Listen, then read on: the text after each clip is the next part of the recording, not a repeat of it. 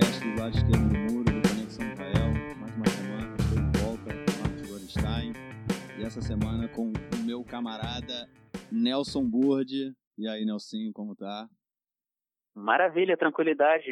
Uma saudação especial a ti e aos nossos amigos do Conexão Israel. O Nelson essa semana vai estar aqui com a gente, ele faz doutorado em História na Universidade do Barilan e vai estar conversando aqui com a gente essa semana. O João não pôde estar, está no seminário. Volta semana que vem, o Nelson, obviamente, sempre aí convidado a participar e estar tá com a gente quando, quando quiser.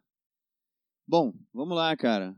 Primeira notícia da semana. Foi uma semana, não preciso nem dizer que foi uma semana bem agitada, né? Chegou a dizer que e eu vou fazer um comentário disso mais para frente, um tanto quanto esquizofrênica em um determinado momento, me lembrou um pouco o período de que a gente passa do Yom HaShoah para o Yom HaTzmaut, né, que é o dia de lembrança do Holocausto até o dia de independência, que é um atrás do outro. Ou seja, a gente passa um dia lembrando as vítimas do Holocausto e no final do dia começa o dia da independência, que é um dia de festa, enfim, é uma coisa muito louca da, da cultura israelense. E eu me senti um pouco assim essa semana, mais para frente eu faço esse comentário. Essa semana também, excepcionalmente, a gente está gravando na sexta-feira. A gente costuma gravar sempre é, na quinta-feira de, madrug... de noite, de madrugada aqui em Israel já. E na semana passada foi isso que a gente fez. Gravamos de quinta para sexta, porque quinta é sempre é o final da semana, já é o último dia útil. Sexta-feira é meio é aquele dia meio, né? Muita gente não trabalha. Enfim, por isso que a gente grava na quinta, porque teoricamente a semana acabou.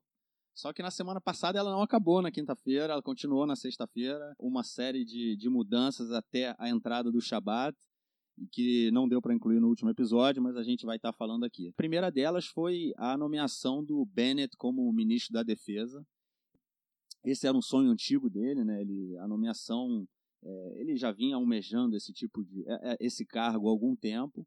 Foi uma nomeação que gerou muitas críticas, né? Muito em função da inexperiência do Bennett e por ser uma, uma indicação baseada em interesses políticos. Né? O que acontecia, o, o Netanyahu ele percebe que o Gantz está tentando puxar o Bennett para dentro, é, para o outro lado do, do, do, campo da coalizão, e ele nomeia o, o Bennett como ministro da, da Segurança, é, que era o que ele queria. E isso, inclusive, a ministra da Cultura, Miri Regev, ela deixou claramente, ela falou isso abertamente num, numa entrevista na televisão, e esse foi o principal motivo que levou o Netanyahu a nomear o Bennett a um dos principais cargos é, no governo israelense. Né? E também, por outro lado, mostra um pouco como o Bennett ele vai ser um ministro da defesa, porém à sombra do Netanyahu. Né? O Netanyahu, é, inclusive quando a gente, esse, o governo caiu né, quase um ano atrás, foi porque o Lieberman, que era ministro da Defesa, ele deixou de ser ministro da Defesa, ele saiu naquela época muito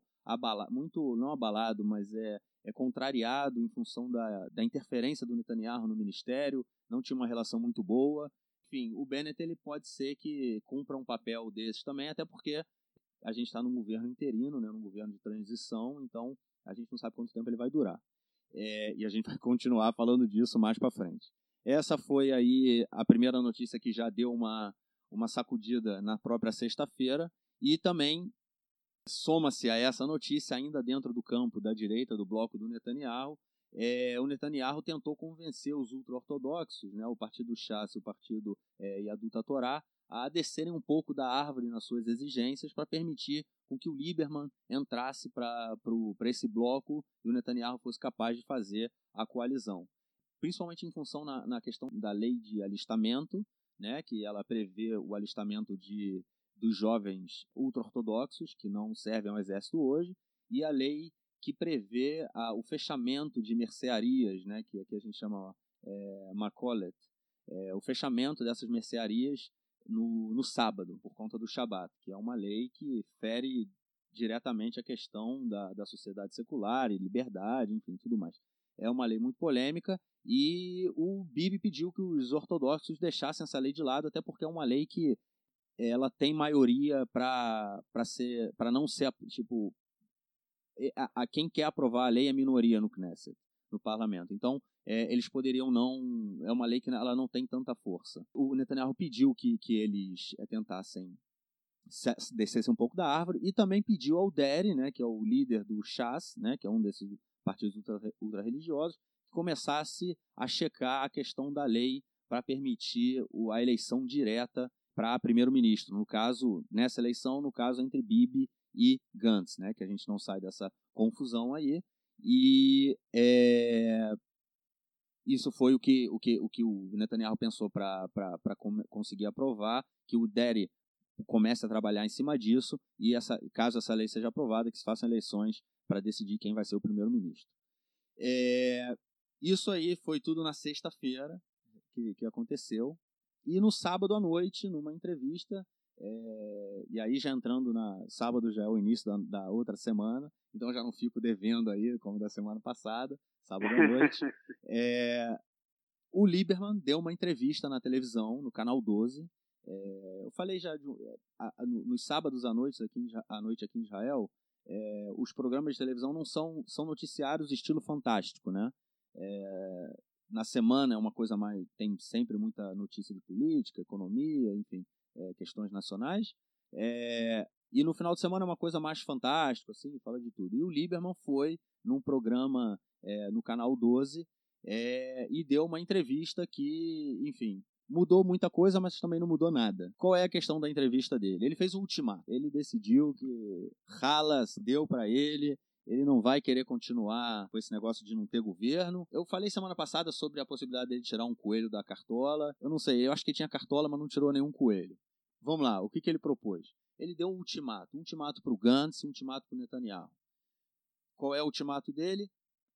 O Gantz tem que aceitar o que o presidente Ruven Rivlin é, propôs lá no início, quando ele deu o mandato para o Netanyahu né? A coisa aí de um mês e meio, mais ou menos, até um pouco mais de um mês e meio.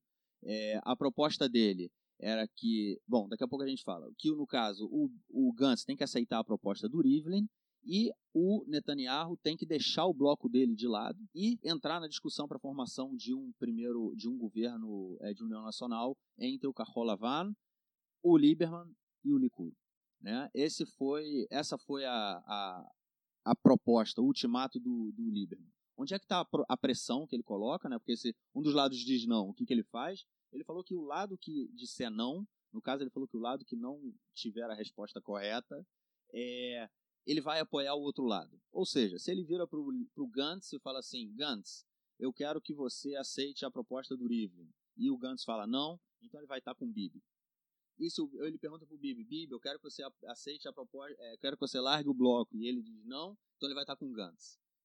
Foi essa a solução, que ele resolveu agora que, em função da decisão que um desses lados tomar, ele vai botar o bloco na rua e vai apoiar o outro lado. O que ele não soube responder diretamente é o que, que esse apoio representava, né? Porque assim, vamos dizer, caso ele apoie um governo de minoria liderado pelo Gantz, né? Isso significa que ele, é, ele estaria um governo que seria apoiado de fora pelos partidos árabes. Né? E isso para o Lieberman é uma coisa muito grande. É, e caso ele entre no bloco do Netanyahu, ele entraria num, num governo com os ultra-religiosos, né? motivo, é, inclusive, que fez com que ele saísse do governo lá há quase um ano. Né? Ou seja, ele não dá uma solução, porque até a própria entrada dele para um desses campos, ela é condicionada a uma série de fatores. Né? É uma série de exigências, tanto das pessoas, do, do, dos políticos, dos partidos que já estão nos blocos, né? Nesses respectivos blocos, quanto do próprio Lieberman, né, que também tem as suas exigências, ele não vai é, entrar de bobeira e falar, estou com vocês sem, sem pedir nada em troca. No dia seguinte a essa proposta, ou seja, no domingo, o Benny Gantz já disse que se encontraria com Lieberman para escutar o que ele tem a dizer, e o Netanyahu gravou um vídeo é, no Facebook dizendo que só tem dois governos a serem formados, ou um governo de unidade nacional ampla, né, que aí inclui o seu bloco, ou um governo de minoria apoiado pelos árabes, né, de fora do governo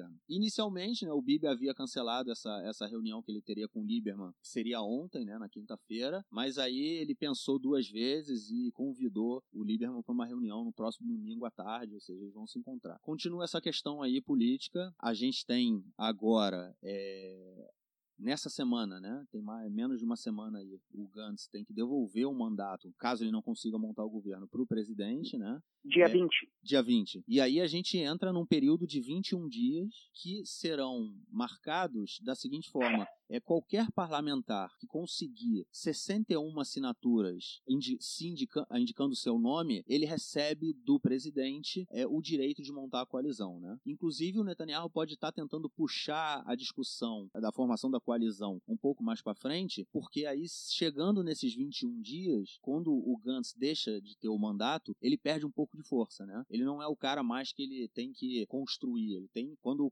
ele é o cara que vai construir o parlamento, o, o, o, o governo, como o Bibi teve até três, quatro semanas atrás, é, o Bibi vinha com mais força, né? Porque ele tinha um mandato. Agora é o Gantz que está com essa força e daqui a é, cinco dias, com quem vai estar a força, a gente não sabe. Cabe também lembrar que o, o Rivlin pode decidir diretamente por eleições. Eu não acho, não acredito que ele vá fazer isso, porque ele tem, desde o início, tentado fugir, né, da, de, de terceiras eleições. Eu esqueci de falar sobre o que, que é a proposta do Rivlin. A proposta do Rivlin é o seguinte: teriam dois primeiros ministros, né? É, seria, o, Netanyahu seria primeiro-ministro e o, o Gantz um primeiro-ministro atuante, vamos dizer assim. No momento em que é, fosse, e aí é uma outra discussão que eu já vou falar, no momento em que fosse prestada a queixa, né, que o Netanyahu fosse indiciado oficialmente, ele teria que deixar o governo, ele continuaria sendo o primeiro-ministro, ele continuaria tendo o cargo de primeiro-ministro, só que o primeiro-ministro em exercício seria o Benny Gantz. E aí a questão hoje que, que, que faz com que o Bibi decida ou não se, se aceita, né, a questão que tem sido discutida sobre esse acordo é quando é que o Bibi é obrigado a deixar o governo. Se ele, se ele vai ter que deixar o governo, se ele vai ter que deixar de ser primeiro-ministro, né, no caso é, atuante. No momento em que ele for indiciado, no momento em que o processo for apresentado na justiça ou no momento em que ele é, em que o julgamento começar. É, ele quer, obviamente, no momento que o julgamento começar, porque isso pode demorar ainda um ano, talvez, e ele, como primeiro-ministro, ele tem é, força né, política para tentar empurrar isso mais para frente. É, e já o Gantz, o Carrolavana, eles querem que seja no momento em que ele for indiciado oficialmente, o que pode ser aí, de acordo com a Procuradoria, aconteça nos próximos 10 dias, né, que eles deem um relatório. Essa também é uma outra notícia, uma informaçãozinha, que a Procuradoria falou que em até 10 dias deve começar a liberar os relatórios. É, enfim, continua aí o, o embrólio político para a formação da coalizão. É óbvio que essa semana foi uma semana que ela foi meio cortada no meio por uma é, rápida crise de foguetes é, em Gaza, que a gente vai falar daqui a pouco. É, mas ontem, já no final da, da crise, voltou-se a se falar de, de, de, coalizão, e aí eu vou explicar o que eu falei inicialmente da, da esquizofrenia. falei que aqui em Israel, né, a gente tem o, o, o, dia da lembrança do Holocausto num dia, no dia seguinte é o dia de, é, de independência, né? E como é de acordo com o calendário judaico, o dia, né, ele começa é, no início da noite, né? Quando tem as, surgem três estrelas no céu, o dia se inicia. Ou seja, a gente está mais ou menos assim é, sete horas da noite de um dia bem triste, que na televisão se fala do Holocausto o tempo todo, que tem sirene, que a gente para em memória das vítimas do Holocausto, e no final desse dia, um dia extremamente carregado, fogos de artifício, é, oba, oba, todo mundo na rua, alegria, churrasco, e, enfim, a gente esquece do que, tava, que tinha lembrado um, an, um dia antes. É, e aí, algumas horas antes, né? E o que essa semana me pareceu, me fez sentir assim, foi que no domingo e na segunda-feira é, e na terça-feira também a gente teve no, nos, nos, noticiários falando da questão política, falando da formação do governo, se forma ou se não forma o governo, é, lances políticos para cá e para lá, a questão do Bennett, enfim, tudo isso foi discutido.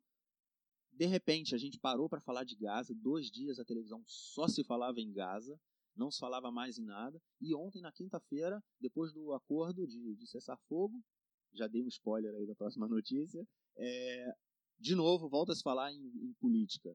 Tipo, esquecemos o que aconteceu em Gaza, falou-se muito pouco, uma coisa aqui, uma coisa ali, é, mas, bom, deixa de lado, política, vamos ter terceira eleição ou não vamos ter. É, enfim, foi muito, foi uma coisa muito louca, assim, essa passagem de uma notícia para outra, sem, afinal de contas, caíram, mais um spoiler aí da próxima notícia, 450 mísseis em Israel em dois dias, é, Israel bombardeou alvos é, de um movimento terrorista na faixa de Gaza e de repente a gente esquece disso e parte para a formação da coalizão. É, bom, terminei por aqui. Diz aí, Nelson, o que você quer falar? Cara? Tranquilo. Primeira coisa, um excelente apanhado, muito um belo resumo, mas sem deixar de colocar todos os detalhes. Na questão do Lieberman, é, o Lieberman ele teve um problema muito sério internamente dentro do gabinete com o Naftali Bennett. Em 2015, o, o Bibi consegue a vitória, o Bibi Netanyahu consegue a vitória conseguindo uma distância de seis cadeiras sobre o segundo colocado, que foi o Herzog, na época do, do Mahané União Sionista, ele consegue fazer essa diferença porque o Bennett, também porque o Bennett se dirigiu para o eleitorado dele e disse: votem no Bibi porque eu não quero ser ministros do governo da esquerda. E com isso, esse voto útil do grupo do Bennett, que teria na época a possibilidade para mais ou menos 10 a 12 cadeiras, e fez entre 5 a 7, o que, que aconteceu? O, o Bibi recebeu isso de bom grado. O Bibi pessoalmente não gostava do Bennett, ele engolia o Bennett, mas não, não, não engolia com muito prazer, e a partir daí passou a dar a moral para o Bennett como o Bennett merecia. Inclusive tem, tem alguns casos aí que algumas discussões entre o Bibi e o Bennett que o Bennett ele falou tem tem um vídeo ele falando que a política do governo de Israel em relação a Gaza é fracassada é um fracasso isso já tem algum tempo né? agora que ele é ministro eu não sei se ele vai falar isso mas é ou seja ele foi uma pancada no Netanyahu e o Netanyahu chamou ele de infantil quando o Bennett é, ameaçou deixar o governo isso também é uma coisa interessante, né? O, o, quando o Lieberman saiu do governo e deixou o cargo de ministro da, da, da, Defesa, né? O que, que o Bennett fez? Ele falou assim: ele era ministro da Educação. Ele falou assim: eu quero o cargo de ministro da Defesa, senão eu vou sair do governo. E se ele saísse do governo, o governo caía. Exato. E aí o Bibi chamou ele na chincha, falou assim: meu amigo, calma aí, né? Tu não vai querer botar essa banca para cima de mim. O Bennett recuou, o Bibi não deu a ele o cargo de, de, ministro da Segurança. O Bennett recuou, permaneceu no governo, mas tomou ali uma, uma pancada, né? Foi uma, foi uma derrota política para o Bennett muito séria. E, enfim, o Bennett e Bibi não se cruzam. E uma outra coisa, né? O Bennett é do partido da, da Yelia Shaked, né, que foi ministra da, da Justiça, e a Yelia Shaked e a Sara Netanyahu também tem um problema extremamente crítico, né? A Sara não deixa a Yelia Shaked entrar para o Likud ou, ou, enfim, qualquer coisa que favoreça o desenvolvimento da carreira política da Yelia Shaked. Dizem que é ciúmes, eu não Dizem sei, ciúmes, mas aí é mais pro, lá pro canto é, do, do, da, da fofoca. Mas o que eu sei é mas... é que a Sara Netanyahu tem força dentro do Likud, dentro da,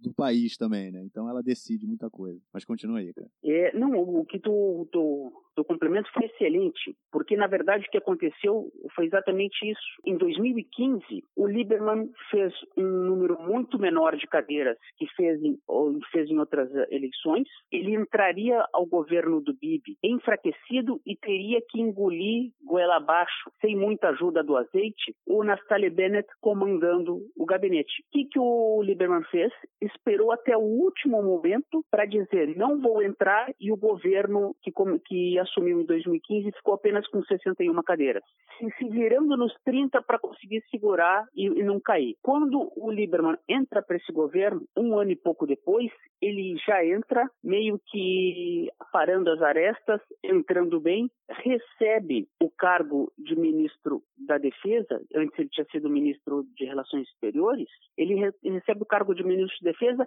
mas sem poder de ação. Boa parte do eleitorado do, do Lieberman diz o seguinte: deem liberdade para o Lieberman que ele vai resolver as coisas em Gaza. Quando ele foi ministro da Defesa, ele não resolveu nada porque não deram a liberdade para ele. É um cargo mais político do que de ação militar, até porque o Comando Geral do Exército muitas vezes toma essa ação em combinação com o Ministério da Defesa, sim, mas a parte da ação é mais com o Exército. O, o ministro de Defesa cuida mais da questão política ligada à segurança. Então, o que, que acontece? O Bennett, quando viu o seu desafeto Lieberman no cargo que ele gostaria de estar, porque ele era ministro, da Educação, como tu falaste muito bem, ele começou a dar aquele pitaco, ah, se eu estivesse lá, se eu estivesse lá. Agora ele acabou de assumir, quando ele acaba de assumir, por um outro motivo, é, ocorre o, essa chuva de mísseis vindas de, de, Gaza, antes ocorreu um assassinato seletivo, que isso ainda não foi muito bem explicado por que, que isso aconteceu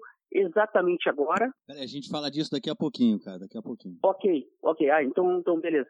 E aí o que, que acontece? É aquela coisa, quando a solução de um cargo está sempre na, isso até é uma, uma, uma, analogia que ocorre no futebol. Quando a solução para o time está sempre no banco de reservas, não é o, nunca o jogador tá, nunca é o jogador que está em campo, Isso é falta de qualidade. Mas no caso do, do, do Lieberman e, e, e, do Bennett, no caso do Lieberman com os ultra-ortodoxos, é uma diferença não de egos, não uma diferença de projeto de poder, mas sim uma diferença ideológica. O que separa o, o Lieberman e o seu eleitorado do Bennett e o seu eleitorado e o, o, os partidos ultra-ortodoxos com os seus eleitorados é uma questão ideológica. Essa questão do, de se alistar ao, ao exército que tu citaste é uma questão ideológica. O eleitorado do, do Lieberman, que boa parte são oriundos da antiga União Soviética, são judeus que nem sempre são aceitos pelo, pelo rabinato, mas são aceitos pelo Estado, por uma questão de status quo que a gente pode entrar mais tarde. E é, esses dizem o seguinte: nós vamos ao exército, nós pagamos impostos,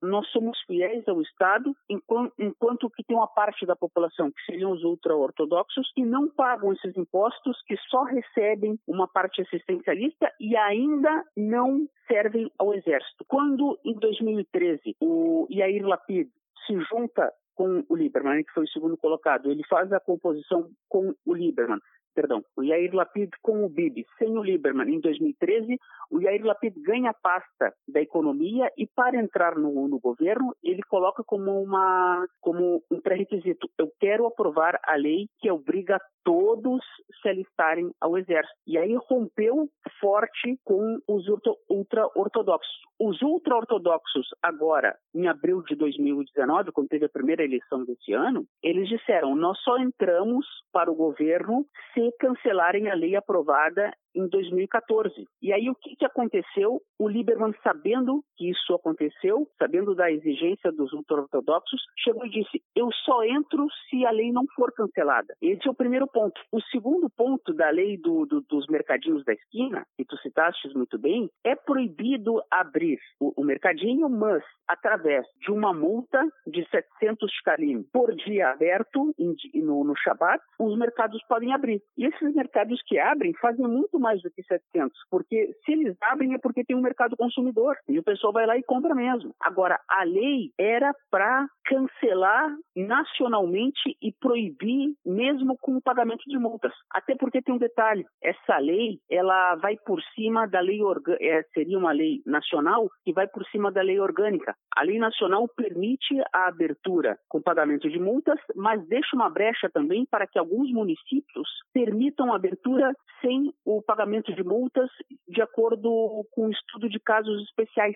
Só que essa lei nacional, ele quer caçar o direito dos municípios de liberarem abertura e proibir a abertura mesmo com pagamento de multas. Isso seria uma radicalização de um país que não é tão radical assim. E é uma questão também de negociações. Eles puxam muito para o lado, esticam muito para um lado para ver de que forma. E isso tem um outro detalhe também. Se for o Benny Gantz ou se for o Bibi, ambos formarão governos muito tênues, com poucas cadeiras acima dos 61, se entra um partido que vai falar, se não derem o que eu quero, eu saio, o partido cai, o governo cai, isso é uma possibilidade que pode acontecer. Agora, se houver a União Nacional, como quer o presidente Ruben Rivlin e como quer a Victor Lieberman, eles vão formar com o Likud, Carol Lavan e o Lieberman um governo com mais de 70 cadeiras, que, o que dá uma estabilidade. Agora, o que, que impede a União Nacional? A questão da imunidade parlamentar do Bibi o Bibi está tentando se segurar ao máximo para não perder a imunidade parlamentar. E isso, na minha concepção, passa uma culpabilidade. Quem não deve não teme. A gente viu isso com o, até com dois governantes israelenses, um ex-presidente, Moshe Katsav, outro com ex-primeiro-ministro Ehud Olmert. Ambos, quando receberam o indiciamento, renunciaram foram para o julgamento sem a imunidade. O Bibi está fazendo ao máximo para não perder a imunidade. Ele sabe que em Israel não vai acabar em pizza, não vai acabar em Lafa com Labani, se ele tiver que ser preso, ele, ele, ele, vai, ser, ele vai ser preso, mas ele tem que deixar o, o julgamento correr. Ele está fazendo ao máximo para não perder a imunidade. As urnas não deram exatamente a imunidade dele, deixaram subentendida essa divisão que está ocorrendo no país. E se tiver novas eleições, vai ocorrer de novo. E se, tiver ele, e se tiverem eleições nominais, ou, ou Bibi ou, ou, ou Gantz, a diferença na teoria vai ser muito pequena. Sim, pois é. Isso é uma, é uma questão que ela, inclusive, eu vou colocar aí, obrigado pela deixa, né? Essa semana saiu também uma pesquisa no canal 13, caso as eleições fossem agora. Bom, antes de mais nada, vamos parar e é o seguinte, obviamente, a gente não tá nem certo se vai ter eleição, mas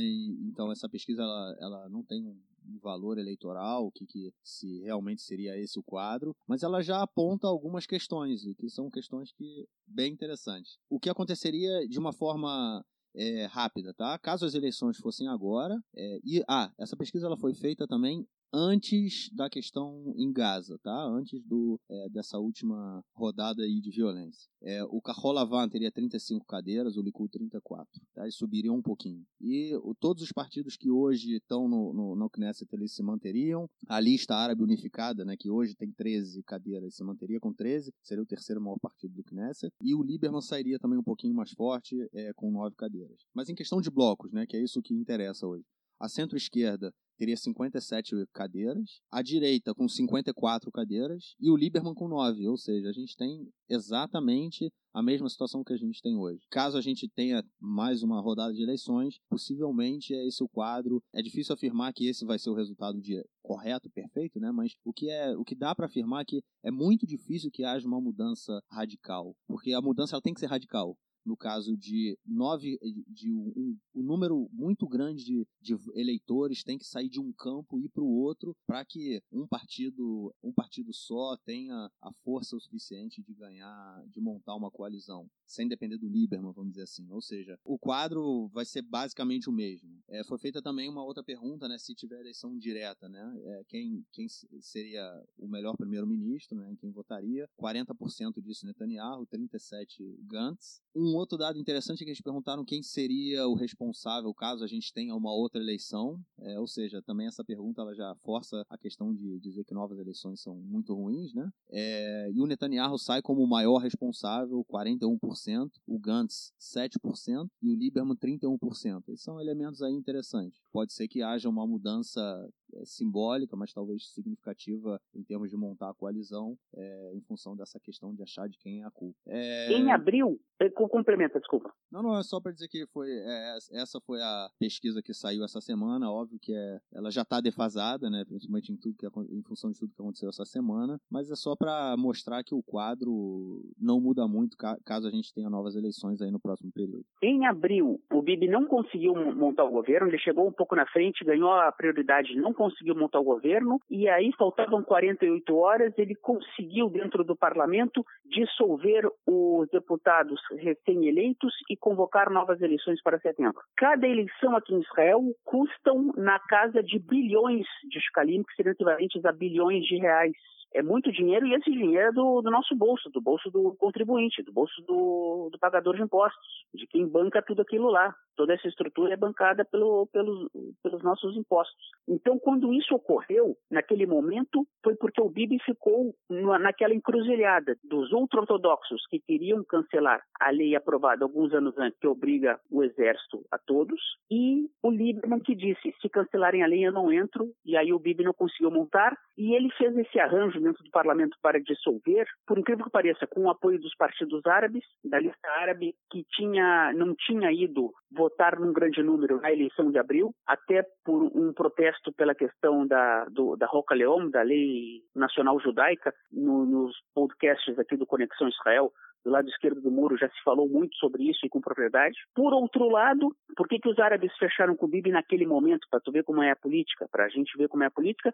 Porque eles pensaram, se tiver novas eleições, nós não vamos boicotar, nós vamos aumentar a nossa bancada e chegaram novamente ao terceiro lugar que já tinham conquistado em, em 2015. Realmente a lista unida árabe tem esse poder. Esse é o grande ponto da população árabe, da, da população ultra-ortodoxa aqui em Israel. Aqui em Israel o voto não é obrigatório. Então, o, quando se disputa uma eleição, se disputa voto a voto, muitas vezes a gente não disputa com o nosso principal concorrente, a gente disputa dentro do nosso nicho eleitoral. Então, se tiverem dois candidatos fortes da direita, eles entre eles vão disputar quem, quem vai sair campeão. Se tiverem dois candidatos da esquerda, eles dois vão disputar dentro do próprio nicho. É difícil que tenha um eleitor típico da direita que vai votar na esquerda, um tipo típico da esquerda vota na direita, ou um típico laico vai votar no candidato religioso, ou um típico religioso vai votar no candidato laico. Nós temos uma divisão muito forte aqui no país, em termos sociais, não entre ricos e pobres, mas sim entre laicos e religiosos. É, e aí a gente consegue explicar um pouco melhor esse lado complexo, da, o mosaico da sociedade israelense. Bom, e a nossa próxima notícia da semana é, obviamente, que acredito que boa parte dos ouvintes né, também é, já, já teve conhecimento. É, na terça-feira de madrugada, né, do dia, dia 11, é, Israel matou um líder do grupo terrorista Jihad Islâmica na, em Gaza. É, ele era o responsável pelas operações na região norte né, da faixa de Gaza, chamava Baha Abu Alata. Eu não sabia direito, cara, como traduzir, até que você falou no comentário anterior, eu não sabia direito como traduzir é, targeting killing. E aí você falou assassinato coletivo. É, seletivo, assassinato seletivo. Enfim. Correto. É, me salvou aí, cara. Eu ia só mandar em inglês você me salvou. Ainda bem que eu tava ligado, tá vendo? Enfim, Israel é, é uma, uma operação né, de assassinato seletivo, né? É, o que, que aconteceu nessa noite de terça-feira, um avião israelense jogou uma bomba no quarto onde ele se encontrava com, com a esposa dele. É, ele morreu e, enfim, começou tudo. Mas vamos, vamos falar aqui um pouquinho antes é, sobre ele, né? O Ata, ele, era, ele, ele foi responsabilizado por Israel, né, pelo lançamento de dezenas de mísseis, né, é, inclusive dez dias antes das últimas eleições, quando Netanyahu fazia, ele fez um discurso num evento do Likud em Ashdod, né, que é uma cidade perto da faixa de Gaza, e ele teve que deixar o local correndo porque teve, teve sirene é, avisando que tinham, tinham sido lançados mísseis de Gaza, e aí o Netanyahu foi escoltado pelos seguranças dele até o bunker, o, o evento foi interrompido, foi uma humilhação, né? Afinal de contas, é, ele foi obrigado, primeiro-ministro de Israel, foi obrigado a deixar o local que ele estava. É, enfim, a partir desse momento, o Netanyahu queria a cabeça do Albuata. Ele falou: não tem jeito, eu quero esse malandro aí. O que aconteceu é que foram surgindo algumas, é, foram discutindo essas possibilidades de, de assassinato e o, o, as forças de segurança israelenses tentaram, falaram: oh, agora não é um bom momento, vamos continuar avaliando. Até que há cerca de 10, 15, 10 15 dias atrás, o, o gabinete de segurança israelense aprovou essa a operação e eles ficaram aguardando é, o momento certo, né, que é, de acordo com as forças de segurança, era o momento em que ele se encontrasse sozinho ou o mais sozinho possível, sem nenhuma pessoa inocente, vítima inocente, possíveis vítimas inocentes ao seu redor. É, e essa, o que a gente ouviu foi que essa, essa janela do tempo aí aconteceu na terça-feira e explodiram a casa onde ele onde ele estava, né, o andar só onde ele estava, ele morreu. E 20 minutos depois também teve um outro, uma outra explosão é, na Síria, perto de Damasco, que também um outro é, no caso, o filho de um outro dirigente da Jihad Islâmica foi morto. O dirigente só, só foi ferido. Israel não assumiu a autoria. A, a, a Jihad ela culpou Israel, Israel ficou calado, não falou que sim nem que não. É, mas em Gaza, obviamente, Israel assumiu a autoria, todo mundo sabe. Né? Foi uma questão que Israel falou que foi lá e explodiu a casa onde ele se encontrava. E, enfim, a gente tem aí essa, esse quadro, a partir do momento que foram lançados esses mísseis, começou a retaliação, no caso, né, da Jihad Islâmica. É, a gente teve aí, diretamente nos dois dias que se seguiram, 450 foguetes que foram lançados de Gaza em Israel. E, mais uma vez, é, eu acho que o domo de ferro, né, que é aquele sistema de segurança de defesa, né, sistema de segurança contra antimíssil, ele tem um papel fundamental não só em proteger a população, né, no caso dos mísseis lançados, mas também pela própria escalada da guerra. Por que, que eu estou dizendo isso? Porque assim, o domo de ferro, assim, 450 mísseis é, 162 dele, não, 180 deles caíram em áreas urbanas, tá? É, os que caem em áreas abertas, é, o, o sistema do domo de ferro não, não é utilizado. No momento em que o radar reconhece que o míssil vai cair num, num campo, ele não, não lança o míssil, ele deixa o míssil, não lança o contra-míssil, no caso, né? ele deixa o foguete do, vindo de Gaza cair no campo. Isso, uma vez eu ouvi, eu não sei se já está defasado, mas cada míssil do Domo de Ferro custa um milhão de dólares. Correto. É, ou seja, foram cento, nesse, nessa, nessa, nesses dois dias, foram 180 mísseis lançados em regiões urbanas e cento, sendo que desses, 162 foram interceptados pelo, pelo Domo de Ferro. Imagina só se esses mísseis tivessem caído em dentro das cidades, causando danos, possivelmente vítimas, como teria sido a reação da reação israelense, entendeu? Ou seja, como Israel deve, teria reagido caso esses mísseis é, tivessem atingido diretamente as cidades. É, a gente estaria hoje. E o, e o número eu, de vítimas, bom, eu, né? O, o, meu, escritório, o meu escritório, meu escritório, não posso nem dizer que é escritório, mas assim, onde eu gravo é, os podcasts aqui na minha casa é o bunker. Se o Israel não tivesse recep, é, interceptado esses mísseis, eu estaria vivendo no bunker, né? Exatamente. O Israel também manteve os ataques na faixa de Gaza durante esses dois dias. O que mais impressionante aconteceu é que na quarta, na terça-feira, né, logo depois do assassinato, o Gush Dan, né, que é, que é a região central do país, ela foi paralisada. É, inicialmente falaram que as pessoas não poderiam nem ir para o trabalho, escolas não, não funcionaram. O único setor que foi que recebeu autorização para funcionar normalmente era o setor relacionado à saúde, né, no caso de alguma emergência, ou corpo de bombeiro, obviamente, que é um público, mas enfim, é, questões relacionadas à saúde. Qualquer coisa que não fosse relacionada a isso, o comércio deveria ficar fechado na região central do país, Tel Aviv e arredores, que é onde o país funciona, né, de forma Correto. grande, ou seja, ficou tudo parado.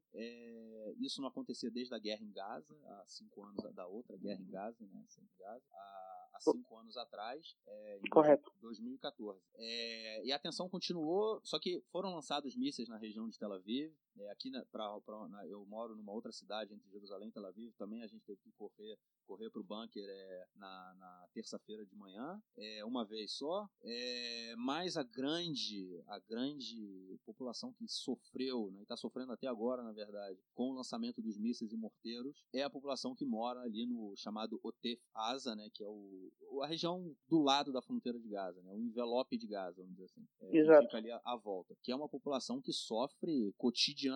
Né? E aí, é, deixa só, só para terminar, só para dar o direcionamento, sim, sim, sim. depois a gente entra na, no, no, no, debate. E aí, enfim, isso, foi na, isso rolou na terça e na quarta-feira, até que na quarta-feira, na madrugada, de quarta para quinta, por intermédio, por intermédio do Egito, Israel e a Jihad Islâmica chegaram a um acordo de cessar-fogo. Né? Os termos básicos são os seguintes: os dois lados param imediatamente os ataques, é, Israel se compromete a parar com esses assassinatos seletivos, né? E também de atirar em manifestantes que vão para as, para as, para as manifestações na fronteira com Israel. Né? Mais de um ano tem acontecido manifestações toda sexta-feira na fronteira, né? No, na, na, na, cerca que divide Israel de Gaza. Já houve várias vítimas por tiros de soldados israelenses é, que ficam do outro lado. Né? Então, é, Israel se comprometeu a não atirar mais nesses manifestantes. É, e a Jihad Islâmica e os grupos é, à sua volta é, também se comprometeram a fazer manifestações manifestações menos violentas, incitar menos, né? Enfim, hoje aqui, na, na, hoje é sexta-feira, a manifestação não ia acontecer, ela foi cancelada. Vamos ver como é que vai ser aí na, na, na a partir da semana que vem. Porém, apesar do, do cessar-fogo ter, ter entrado em, em, funcionamento nessa madrugada, início da manhã, ainda continuam o ataque, é, é, morteiros, né, foguetes sendo lançados de Gaza nas regiões é, fronteiriças. Já dando aí, vamos dizer, pode dizer até que é uma breaking news, né, cara? Porque eu li agora de manhã, tá uma crise é, na, na direção da, da jihad islâmica, depois de tudo que aconteceu. Enfim, deixa eu fazer só um parênteses, que é o seguinte, só explicar rapidamente o que a jihad islâmica é. Ah, peraí, um outro parêntese do parêntese. O mais interessante que aconteceu nesse, nessa, nesse conflito aí desses dois dias é que foi direcionado ao jihad islâmico. É, até agora, toda que, tudo que acontecia em Gaza, fosse é, pipa incendiária, fosse é, drone incendiário, qualquer coisa que saísse de Gaza, Israel sempre culpava o Hamas e atacava dizendo que o Hamas era o responsável pelo que acontece em Gaza. Eles controlam Gaza, eles são responsáveis, não importa se o, o balão é do grupo terrorista A ou do grupo terrorista B, o Hamas é o responsável e atingia, Israel bombardeava alvos do Hamas. E essa vez foi diferente. Dessa vez Israel foi, atingiu diretamente um alvo da Jihad Islâmica, é, uma liderança, e os morteiros, né, os foguetes que caíram em Israel, foram foguetes da Jihad Islâmica. Israel voltou, bombardeou focos, né, é, locais é, bases, qualquer coisa, qualquer é, pontos assim da jihad islâmica e muito interessante que o Hamas não se meteu, o Hamas não entrou nessa discussão, o Hamas não entrou na disputa é, no lançamento de foguetes, não, não, não participou. Israel sabia disso, isso foi uma coisa acordada, né, entre Israel e, e o Hamas. Israel falou: se vocês não fizerem, não se preocupe, a gente não vai fazer. Tem, é, é, obviamente, consequências políticas para o Hamas internamente, né? Porém, mostra aí uma coisa muito interessante. E aí, falando da jihad islâmica, para a gente poder também entender essa questão do Hamas com a jihad, é que a jihad islâmica é um movimento palestino, mas é um movimento palestino que é ligado diretamente ao Irã. Ele é financiado pelo Irã, o Hamas é financiado pelo Qatar. Já tem alguns meses que o Hamas vem recebendo é, é, milhões de dólares né, para movimentar um pouco a economia de Gaza. Né? Vêm, muitos cidadãos recebem 100 dólares, é, notas de 100 dólares, para poder comer, para poder enfim, pagar suas contas e tudo mais. Cabe lembrar que a pobreza em Gaza é, é muito grande, é extrema. E o, o, a Jihad Islâmica é financiado pelo Hezbollah, então até a, é, pelo, é financiado pelo Irã, desculpa, que o Hezbollah também é financiado pelo Irã. Ou seja, tem um, algo, o Irã ele se aproxima mais do, do, do território israelense, tem Irã na Síria, tem Irã no Iraque, tem Irã no Líbano, tem Irã em Gaza. Ou seja, a gente começa a ter é, é, umas. É, ficar cercado de alguma forma. E o interessante é ver que essa atitude de Israel em jogar a bomba, em, em, em matar a liderança da jihad, também é um, é um sinal para o Irã, falando: ó, segura aí um pouco. Mas a questão é essa participação do Hamas aí, que não entrou. O Hamas ele tem hoje um bom acordo com Israel, ele recebe dinheiro, é, Israel não, não perturba, é, se o Hamas não jogar foguete, vai, eles vão continuar nessa, nesse, nessa, nesse gerenciamento aí que vem sendo feito e isso foi uma coisa bem interessante. O Hamas ele teve problemas internos, né? Primeiro que agora essa crise na jihad islâmica é porque eles falaram, pô, o Hamas não entrou no conflito com a gente, então a primeira coisa é que eles querem sair, que o Hamas e a jihad eles têm um, vamos dizer assim, um quarto de guerra, né? Eles tomam decisões sobre o conflito, né, é, armado conjuntamente. Então, é, há setores dentro da jihad que querem sair desse quarto de guerra, ou seja, eles não precisam mais fazer nada de acordo com, com as exigências do Hamas, não precisam combinar nada com o Hamas, vão fazer o que, o que, o que bem entenderem. É, o que é um problema, né? principalmente para a gente, para Israel. É, há outros setores que dizem que o cessar-fogo era positivo, tudo isso em função do cessar-fogo, também que era, uns queriam, outros não queriam, e por isso que a gente ainda vê aí os foguetes caindo até agora, mesmo o cessar-fogo tendo sido é, acordado. Bom, eu acho que basicamente, de uma forma geral, foi isso que aconteceu, assinaram o cessar-fogo, agora a gente tem, voltou a acalmar as coisas, Israel praticamente não teve que ceder muita coisa, é, a Jihad é que recebeu a, a pancada maior e aparentemente está meio desbaratada. Vamos ver aí o que vem pela frente, é, acredito que possamos ter um, um, período assim, principalmente em função dessa aproximação, vamos dizer assim, com o Hamas, uma calmaria, mas também tudo vai depender de como a política interna em Gaza né, na Palestina vai andar aí para frente. Acabei, cara. Agora é sua vez. Maravilha. Não, o primeiro ponto que eu quero é, repetir que tu falaste, que é importante, a jihad islâmica é um braço do Irã. Então, o Irã, ele, como tu falaste muito bem, tu definiste bem na questão, o Irã está tentando cercar Israel, está tentando usar suas buchas de canhão para atacar Israel e para incomodar Israel. Isso realmente acontece.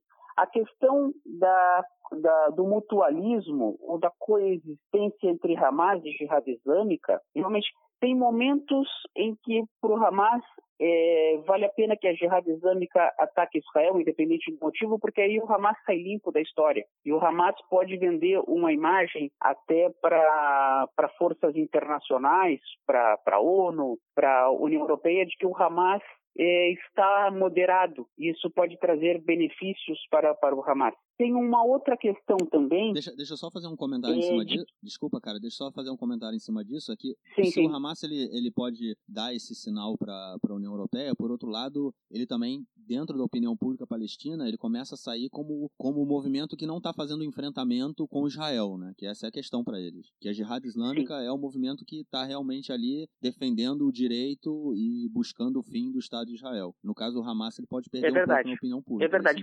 Tem, tem esses dois lados. E, e muitas vezes, até é, pegando o gancho, muitas vezes o Fatah, que administra a autoridade palestina em, em Ramallah, muitas vezes eles precisam dar uma puxada dos velhos tempos da Organização para a Libertação da, da, Palestina, porque senão eles ficam muito moderados e perdem espaço realmente para, o, para um Hamas mais combatente.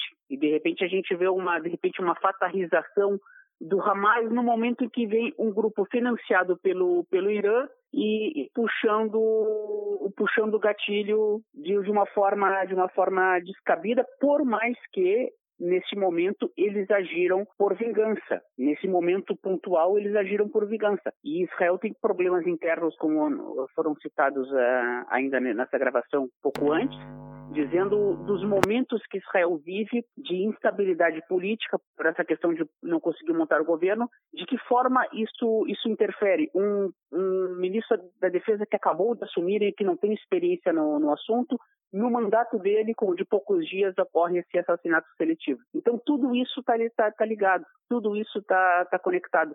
Agora, a grande questão que eu, que eu te coloco seria a seguinte: o que, que vale mais a pena para o Hamas? Aparecer como moderado para a população é, para a população palestina e de repente vai de repente mudar a simpatia para o Hamas se é um pessoal que quer um endurecimento com Israel ou de repente um, um pessoal que já está cansado desses conflitos e gostaria de repente de um reconhecimento, não de um reconhecimento de Israel, mas pelo menos uma normalização de, de relações, tendo um chancelamento das potências, tanto da União Europeia quanto dos Estados Unidos. O que, que vale mais a pena para o Hamas hoje e para a população de Gaza, na tua opinião? Bom, eu acho que hoje o Hamas ele não pode perder essa disputa para a jihad islâmica. Ele, a jihad islâmica é um movimento que já vem aí, a, foi construído há cerca de 40 anos atrás. É, nos últimos anos eles começaram a ganhar força, começaram a ganhar uma, uma determinada visibilidade dentro de Gaza e o Hamas tem que lidar com isso, porque é uma disputa para eles. E eu não sei se esse simples fato de não entrar numa disputa com a jihad islâmica é, faz com que o Hamas sa se saia melhor na, na política, na, na, na dentro do, da comunidade internacional, porque afinal de contas, é, essa rodada de, de violência ela foi obviamente iniciada pelo assassinato seletivo, né? Ou seja, é, é uma é, é, realmente, eu acho que aí é indiscutível que os mísseis lançados pelo Jihad Islâmica foram foi uma retaliação, né? Foi uma reação a um ataque. É, e o Hamas no caso ficou de lado, falou assim, ó, eu não tenho nada a ver com esse ataque, eu não vou, eu não vou me meter não. Enfim, eu, é, é, é uma linha muito tênue, né? Porque por outro lado o Hamas ele tem acordo com Israel, né? Eu me lembro que na guerra de 2014, quando estava no auge, as pessoas não têm que conversar com o Hamas, não tem que conversar com o Hamas, com o terrorista não se discute, e a gente está aí, né? O governo Israel conversa com o Hamas, tem acordos com o Hamas, e hoje é, o Hamas está nessa disputa aí entre o militar e o, e o econômico, né? O social, porque se ele entra numa, num, em guerra com Israel, Israel vai impedir a entrada do, do dinheiro é, do Catar em Gaza, o que vai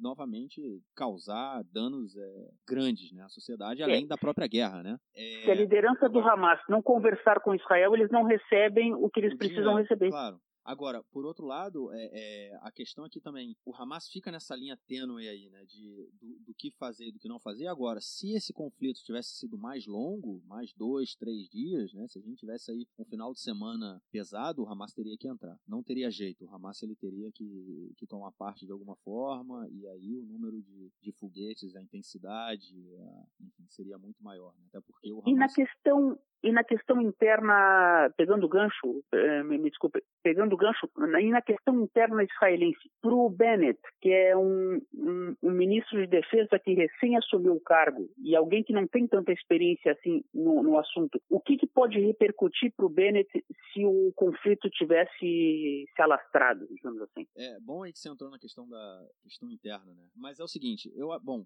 no caso do Bennett, ele foi nomeado oficialmente o, o ministro da defesa na terça-feira. Ou não, desculpa, na quarta-feira. Ele não era. Ele tinha sido. O Bibi falou que ia nomeá-lo no, no sábado, né? Sexta, sábado.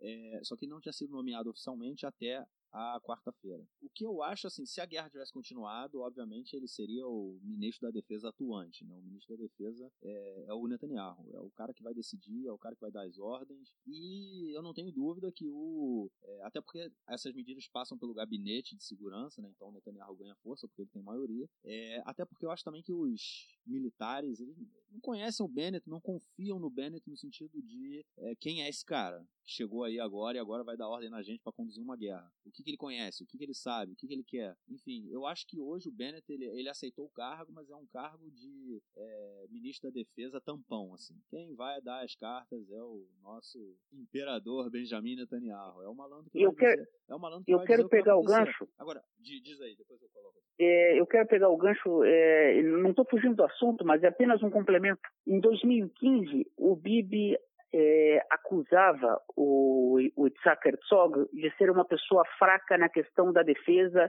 que não ia proteger o povo, e ele se vendia como o babysitter que vai cuidar do povo. Em 2019, ele tentou fazer a mesma linha de, de campanha, até se, fez, se, se fantasiou de salva-vidas numa praia, coisa e tal. Só que do outro lado nós temos Benny Gantz, Gabi Ashkenazi e Moshe Yalon, que foram comandantes de- gerais do exército, e o, o Moshe Yalon ainda foi ministro da defesa. Ou seja, se o Bibi, como ministro in- interino, acumulando a pasta, e o Bennett, como ministro novo, derem uma vacilada nesse campo, do outro lado, na oposição, nós temos três ex-comandantes gerais do exército que manjam muito bem de estratégias. Sim, sem sombra de dúvida. É a, a chapa dos generais é a chapa dos generais, né? Caso seja formado um governo de coalizão, mesmo que o, o Bennett seja parte desse governo, né? É, sem sombra de dúvida que ele não vai receber a, o cargo de ministro da Defesa, né? Antes dele tem o Bog Ayalon, conforme você falou, o Gabi Ashkenazi, tem o Benny Gantz, tem o Yair Lapid, tem muito figurão, tem muito figurão antes do, do Bennett aí para pedir o cargo de, de ministro da Defesa. Não acredito que o Lapid não queira isso, mas enfim, os outros generais lá, e o Gantz também não, que ele quer ser o primeiro-ministro. Mas os outros generais aceitariam de bom grado, inclusive, conforme você falou também, né? o Bog Ayalon já foi, ou seja, o Bennett ele é realmente é um ministro tampão, ele vai só colocar no currículo dele que ele foi ministro da Defesa, e pode ser um ministro da Defesa aí somente pelo próximo mês, né? Porque se o, Netan se o Gantz não conseguir formar a coalizão, a gente tem aí mais 21 dias depois, é, novas eleições, ou seja, não, um mês não, ele vai ser o ministro por quatro meses, porque vão ter três meses até as próximas eleições, e tudo. Ou seja, é uma, vai ser uma cadência muito curta, né, do, de ministério do, do Naftali Bennett como ministro da, da É para segurança. colocar no currículo dele. É no isso, currículo é dele vai constar. É isso, pra colocar no currículo. É, agora, uma questão interessante, cara, que isso. E aí eu quero trazer também pela essa questão da política interna, só que do outro lado. Foi noticiado, né, que desde que teve o, o, o lançamento de mísseis em Ashdod, né, uma semana antes das últimas eleições, que o Bibi pediu a cabeça do, do Abuata, é, ele queria o cara morto. A gente tem aí uma janela, né, o período de terminando o período de do Benny Gantz para tentar formar a coalizão. É, e esse assassinato, né, essa, essa, essa operação, ela cai de uma forma muito positiva, num caso, vamos dizer assim, um, um momento muito positivo pro, pro, pro Likud, né, pro, pro Bibi. Por quê? Que eu tô dizendo isso? A primeira coisa que é, foi construído aqui completamente com cessar-fogo, a gente vê isso, foi uma, uma operação no sentido, vamos dizer assim, teve sucesso. Israel foi lá, matou o cara, ganhou uns mísseis na cabeça, não teve mortos, e, é, não teve nenhum mortos nem feridos na, é, feridos psicológicos psicológico teve, pessoas que tomam, é, entram em, pânico e tudo mais, mas não teve pessoas feridas pelos foguetes que caíram. É, Israel foi lá, é, matou o cara, depois matou, de, de acordo com, com, com o exército, né, mais cerca de 20 pessoas ligadas à, à jihad islâmica, alguns inocentes morreram, teve uma família inteira, estava num prédio que foi, que, que foi bombardeado e a família inteira morreu, oito pessoas, se não me engano. Mas foi uma operação rápida, o, o, o governo, já, o exército falou que assu- é, entendeu é, a, a, a operação satisfez, atingimos os objetivos. Mas a questão é, qual era o objetivo? Por que, que o Bibi, ma- o que que, o que que mudou na política interna, até na política externa com o assassinato do Abuata? Realmente mudou alguma coisa ou foi só um momento que teve outras implicações políticas? Ponto 1. Um, parou o debate sobre formação de coalizão por um período curto, mas parou na semana crítica, né, na última semana. Agora, o mais interessante é que no momento que a gente tem uma crise com Gaza, né, a gente tem uma crise com a população árabe. E foi justamente na semana que estava surgindo a ideia, e fortalecendo a ideia da formação de um governo de coalizão, a gente falou disso anteriormente, do governo de coalizão com o apoio dos partidos árabes de fora. Não sei se isso era real e se isso realmente sairia, mas no momento em que há um ataque em Gaza, uma incitação esse, essa ideia de, de, de, governo de minoria foi por água abaixo. É, o Benny Gantz falou: bom, perdi qualquer possibilidade de ganhar dentro da opinião pública o debate sobre incluir ou não os partidos árabes como apoiadores do meu governo, porque a gente sabe o que, que esse qualquer movimento de violência, ele leva a um extremismo no debate político também. Inclusive o Bibi colocou um vídeo no Facebook falando, é, chamando o Lieberman para. Eu falei disso, né? Que ele falou que só tinha duas opções: ou um governo de união nacional amplo, ou é, um governo de minoria apoiado pelo Ahmatib e pelo Ayman Uder, que são duas lideranças é, da, da lista unificada foi uma, uma operação que ela serviu aos interesses do Netanyahu em dois momentos, né? É, eu, particularmente, não consigo ver objetivos a longo prazo que, é, tendo, que foram atingidos, a não ser que, obviamente, estejam escondendo da gente. É, mas o que foi, o que a gente vê de tudo isso é que matou a liderança. Israel já tinha, é, durante um período, Israel teve uma política de assassinato seletivo. É, várias lideranças do Hamas foram é, assassinadas uma atrás da outra, é, até que Israel entendeu que não, não servia muito, continuava o ataque, continuava a violência vinda do Hamas, e entendeu também que quanto mais cedo, mais rápido o líder era assassinato, o que o assassinado, que vinha depois era mais radical, mais radical, mais radical. Enfim, não acredito que Israel queira voltar a essa política de assassinato seletivo. É, e eu não vejo um, um gol a longo prazo, um objetivo a longo prazo que foi atingido é, no assassinato. Mas houve implicações diretas na política interna de Gaza, conforme a gente falou, e na política interna israelense. A possibilidade do Gantz fazer esse governo de coalizão de minoria praticamente caiu, é, e agora é, a possibilidade dele passa a ser única exclusivamente, é, não única exclusivamente, passa a ser ou Bibi Netanyahu e o seu bloco de direita, é, ou novas eleições. Diz aí. Eu, tu definiste muito bem, é a questão política realmente. É a questão política, o Bibi, ele, os apoiadores mais fiéis do Bibi é, o chamam de mágico, a COSEM, tem esse lado político forte, tem aquela questão também que ele estava no, no comício em Ashdod e ele precisava dar uma resposta, não, não por ele. O Bibi, ele, ele não, não acredito que ele tenha um ego tão grande em relação a isso, mas ele precisava dar uma resposta para o eleitorado dele. Os caras jogaram um míssil, teve que sair correndo, então tem que dar uma resposta à altura. Mas nisso aí, eu quero apenas a, a, a essas opções que tu falaste agora, eu quero acrescentar mais uma, que é a opção que nós falamos antes, do Lieberman com o Ruby Livren. A, a, a opção de montar o governo de união e dando uma garantia é, de imunidade para o Bibi até não, não poder mais. É, Porque é, o Bibi vai tentar empurrar com a barriga. Né? É, essa é a ideia. Essa, então, a toda a discussão hoje está sendo é, feita em torno de quando o Bibi teria, quando o Bibi perderia essa, essa, esse privilégio que ele tem de ser o primeiro-ministro uma possível. É, possível Porque o, o, né? comando duplo que tu falaste, é, esse comando duplo, existe um cargo aqui em Israel chamado ministro sem pasta. A pessoa compõe o gabinete, mesmo não sendo ministro é, de alguma pasta específica. Ele, ele é apenas ministro. Se chama ministro sem pasta.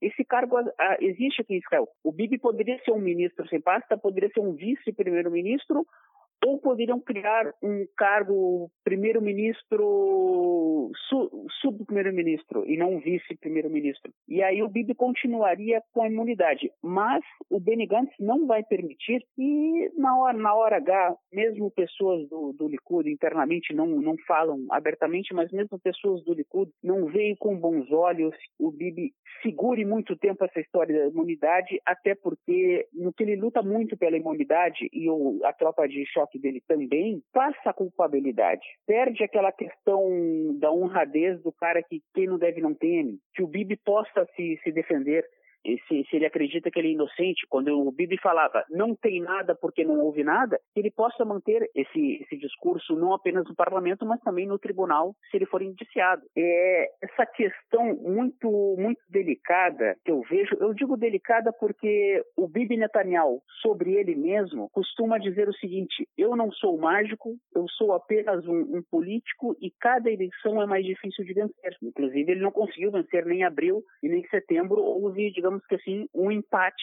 tanto em abril quanto em setembro.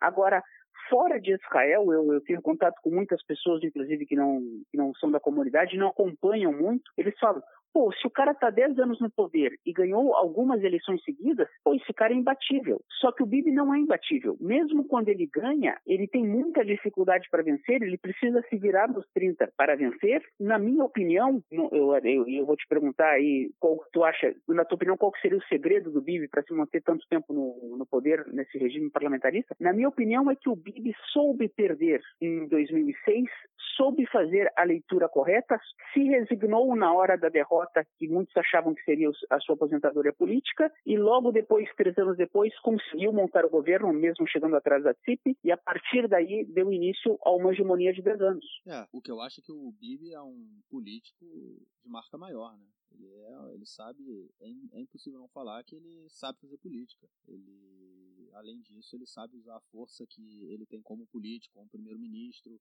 sabe usar as instituições, as burocracias e se mantém no poder. E o que a gente viu, inclusive, com várias tentativas de criar, de aprovar leis que é, dessem uma imunidade a ele, é, que não pudesse ser, ser, processado, são, são parte dessa, dessa estratégia aí para se manter no poder todo esse tempo. E, além disso, é um cara que, na hora que ele abre a boca, as pessoas realmente param para escutar, né? E muita gente confia no Bibi, acredita no Bibi, e mesmo regiões que são constantemente bombardeadas bombardeadas de Gaza, uma cidade chamada Siderot, o eleitorado do Bibi é muito grande. Por isso exatamente, que, como você falou, ele é, é realmente, realmente visto como, como Cosseno. É, não, e exatamente, o, o, tu tocaste num ponto interessante, meu caro Gorsten.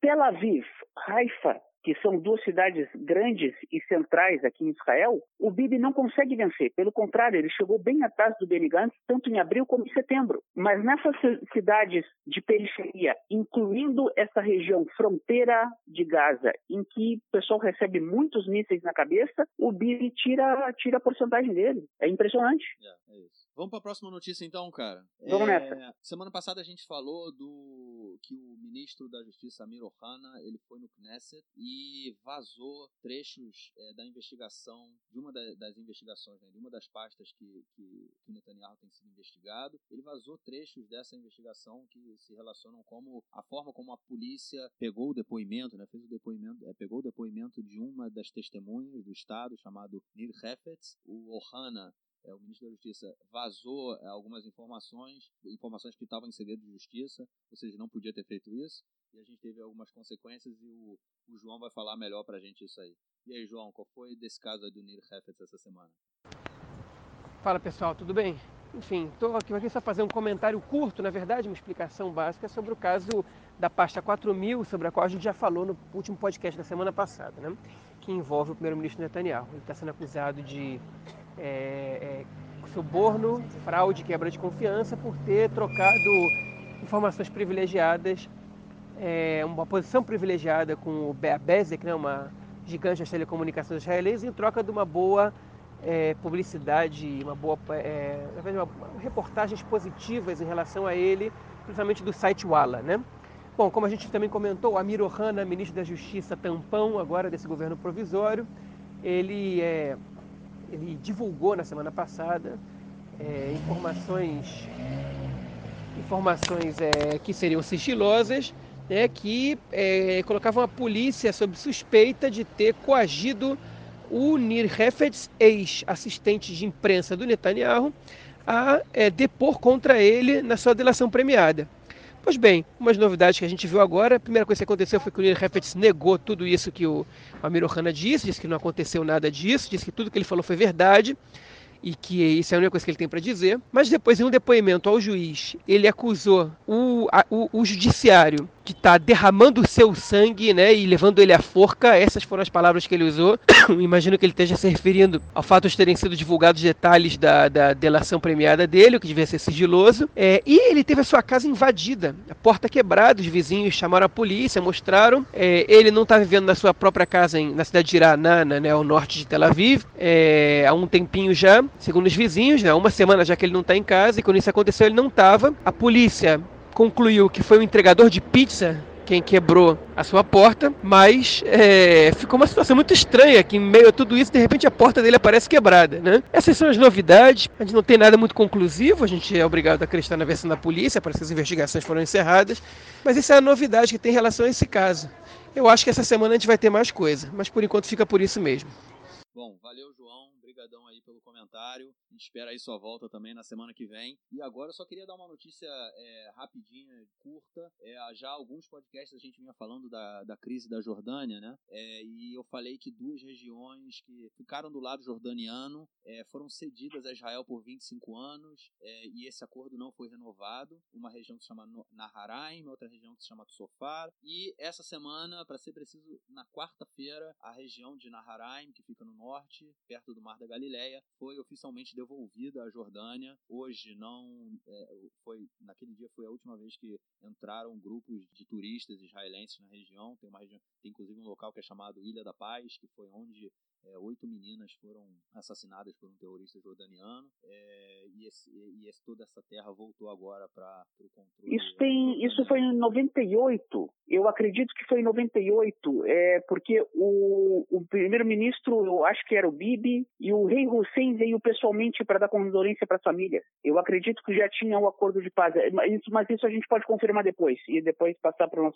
nossos amigos do Conexão Israel. Sim, é, só queria dar esse comentário aí para fechar fechar o círculo de Naharaim, que a gente já vem falando em alguns podcasts. É, é isso, para a última notícia, então, queria que você passasse as informações. Essa semana que vem está marcado. A gente geralmente costuma dar as notícias da semana que passou, mas nesse caso a gente vai dar a notícia da semana que vem, e semana que vem a gente dá a notícia da semana que passou, ou seja, vocês vão ouvir duas vezes também sobre o tema. É, semana que vem está marcado um jogo entre Israel, ou entre Argentina e Uruguai, é isso, Nelson? Aqui, Exatamente. Aqui em Israel, e o Nelson vai Exato. contar pra gente aí é, mais sobre esse jogo. Segunda-feira, dia, dia 18 de novembro, direto do, do estádio Bloomfield, é, na zona sul de Tel Aviv, em Yafo, a partida entre Uruguai e Argentina. Essa partida está marcada. O ano passado, poucos dias antes da Copa do Mundo, estava marcado o último amistoso da Argentina antes da Copa contra Israel. Eles gostam de jogar contra Israel antes da Copa, eles dizem que dá sorte. Jogaram antes de Israel em várias oportunidades. Mas por questões de boicotes e, e reclamações, manifestações lá na Argentina, acabaram cancelando a, aquele amistoso. E Israel foi, a Argentina foi eliminada na, na primeira fase, dizem que deu azar. Mas vai saber. Em futebol, a superstição vale muito mas dessa vez é um amistoso entre Uruguai e Argentina, o Argentina com Messi e companhia, o Uruguai com Cavani e companhia, e é esse amistoso com o, o, o galho que deu entre Israel e Gaza nos últimos dias chegou a ter uma, um risco de, de cancelarem o jogo por motivos de segurança, mas por enquanto está mantido, e houve também na Argentina, em frente à Associação de Futebol da Argentina, em frente à sede da AFA, e também em frente à sede da AU UF, lá em Montevidéu, houve manifestações, mas principalmente uma manifestação maior em Buenos Aires tentando cancelar o jogo. E o grande argumento do, dos manifestantes era o seguinte: Israel pega essas partidas e tenta se vender como um país moderno e um país tecnológico e um país um país tolerante, mas na verdade eles oprimem os palestinos, então não não vão para Israel, não joguem em Israel, por favor. Mas o jogo até agora está confirmado para segunda-feira e hoje é sexta. E esse jogo remete aí, né, tudo essa questão do BDS, desse boicote. O que você acha aí do, da ideia de forçar Israel, de, de tentar fazer com que Israel mude sua política em relação aos palestinos através do boicote é, ao esporte do país? O BDS tenta de, de várias formas, né? O, o BDS BDS, na origem, era um grupo que boicotava apenas produções israelenses nas áreas ocupadas, na, na área da, da Cisjordânia, da Judéia e da Samária. Mas, com o passar do tempo, o BDS passou a boicotar manifestações israelenses ou cidadãos israelenses em qualquer parte do mundo, tanto na área acadêmica, como na área cultural, como na área esportiva, e chegou até, num, num determinado momento, boicotar um cantor chamado Matisiarro, que é um judeu americano, mas que é um judeu que na época até se vestia de ortodoxo como um, um personagem, e ele chegou a receber um, um cancelamento de show num festival na Espanha, num determinado momento. O BDS chegou a esse extremo. Então, o BDS, na minha concepção, muitas vezes, ele, ele passa do, do, do limite da, da, do, do boicote político e chega a ser uma, uma campanha até estrela amarela na camisa no sentido de antissemitismo. O, o, BDS ele chegou a esses extremos, mas o BDS original, na sua plataforma original, ele tinha o que hoje se tem na, na União Europeia, que era aquela questão de, de boicotar é, apenas produções israelenses dentro da área de disputa, que seria da área da Cisjordânia, da Judéia e da Samária. O BDS ele teve uma radicalização e nós temos também é, linhas do BDS, o BDS é, da Inglaterra, o BDS aqui em Israel, o, o, BDS em países da América do Sul. Nós temos várias linhas de atuação, tanto na área acadêmica como na área cultural. Sim, você falou aí uma questão interessante que é também uma outra notícia aí da, da semana, que foi a aprovação na União Europeia, né, pela, pela é, como é que eu falo isso? Que se coloquem etiquetas em todo produto é, vindo de Israel, mas que tenha sido produzido no nos territórios ocupados, né, na Cisjordânia. E a partir de agora, é, as redes, né, os, os importadores vão, vão ter que colocar um adesivo informando de onde veio. É, você acha que tem alguma eficácia nesse tipo de movimento? Isso vai depender do consumidor, vai depender do, do fornecedor e do consumidor. Se o consumidor gosta do produto quer o, o produto, vai dar certo. O mercado não vai trazer. Se o mercado vê que a grande maioria do, do, seu consumidor não compra aquele produto por algum motivo, seja político ou não, e não quer aquele produto, ele não vai trazer. Se o, se o consumidor quer o produto, o, o, o, fornecedor vai trazer. Eu acho que é uma questão que vai além da política e vai, vai mais para a questão do consumidor. Se o consumidor vai lá e vai comprar, eles vão trazer. Se não vai, não vai. É mais uma questão econômica. Agora, com certeza, se houver uma série de manifestações em frente a, a mercados que trazem esses produtos, isso foi repercutir negativamente, o pessoal vai repensar, né? sem dúvida nenhuma. Vai depender do que, que a gente vai ver aí para frente. Beleza, Nelsinho, a gente já está aí, já se alongou demais. Vamos ficando por aqui então. Foi uma semana bem cheia, uma semana bem corrida, né? É, agora está entrando aí o Shabat. Espero que a gente possa descansar um pouco, dormir é, fora do bunker. Esperamos que se mantenha essa calma. É, obrigado aí pela participação, cara. Valeu. Obrigado pelo, pelos comentários, pelo futebol. É sempre bom tá ouvindo um pouco de futebol. Sábado que vem eu tô um dia tenso para mim, sábado que vem. E é isso aí, querendo participar, cara, só dá aquele buzu, aquele toque na gente, tá sempre convidado. E deixo aqui então um abraço aí para todo mundo, os ouvintes. A gente volta na semana que vem. Valeu, Nelson. Um abraço a todos, um abraço a todos, valeu e seguimos juntos, seguimos juntos. Valeu.